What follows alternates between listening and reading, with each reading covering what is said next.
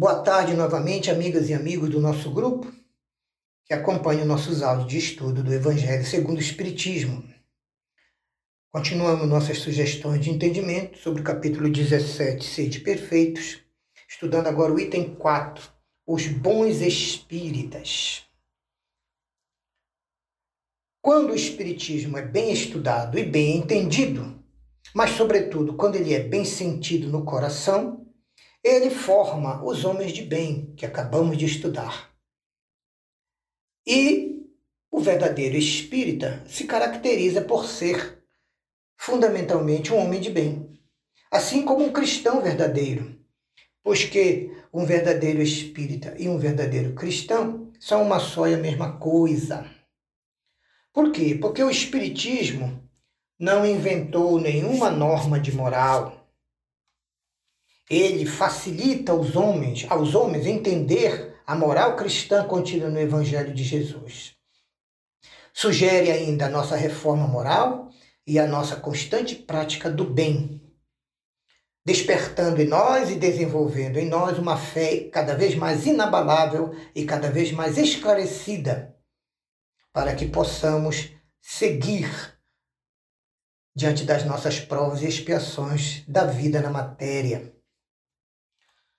Porém, muitos irmãos que acreditam nas comunicações e nas manifestações espíritas parece que não apreendem as suas consequências, nem o seu alcance moral.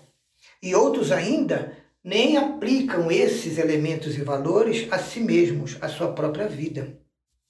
Porém, a doutrina não tem alegoria nem parábola. Ela é direta.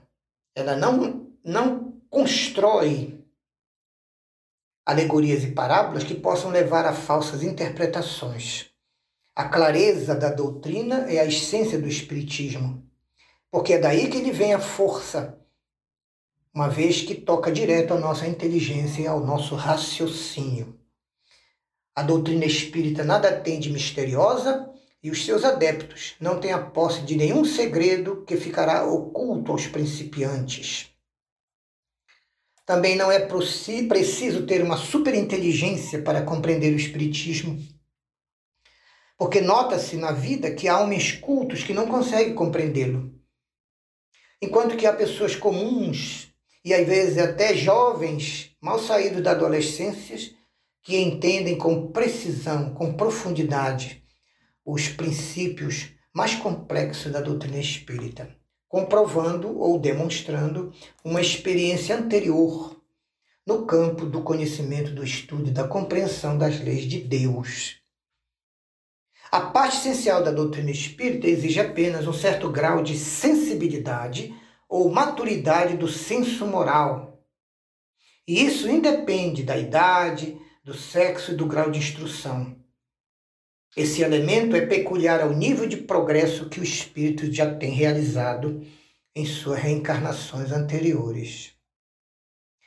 Porque muitos irmãos, muitos espíritas, espíritos são ainda ligados aos laços da matéria e não se desapegam com facilidade, nem rompem facilmente com os seus maus pendores, suas más tendências, os seus maus hábitos, não conseguindo perceber nem compreender a realidade espiritual, que é a originária. A vida na Terra é uma passagem. Esses irmãos ainda creem nos espíritos, mas de forma superficial. E isso não modifica nenhuma das suas tendências instintivas, inferiores ou negativas. Por quê? Porque eles dão mais valor à parte fenomênica da doutrina. Porque fora dos fenômenos, a doutrina espírita lhes parece monótona e exigente. Eles gostam das novidades do mundo dos espíritos. Mas como vão conseguir conhecer essas novidades sem querer entender, compreender e vivenciar os ensinos do Evangelho? Não vão conseguir. Esses irmãos são adeptos da doutrina que ficam a meio caminho e se afastam de seus irmãos em crença, pois não querem se reformar.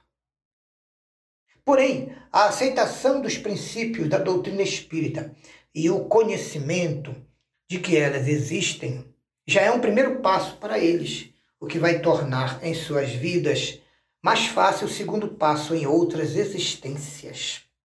Assim, os verdadeiros espíritas estão em um grau superior de adiantamento moral e espiritual, de percepção e entendimento da realidade da vida.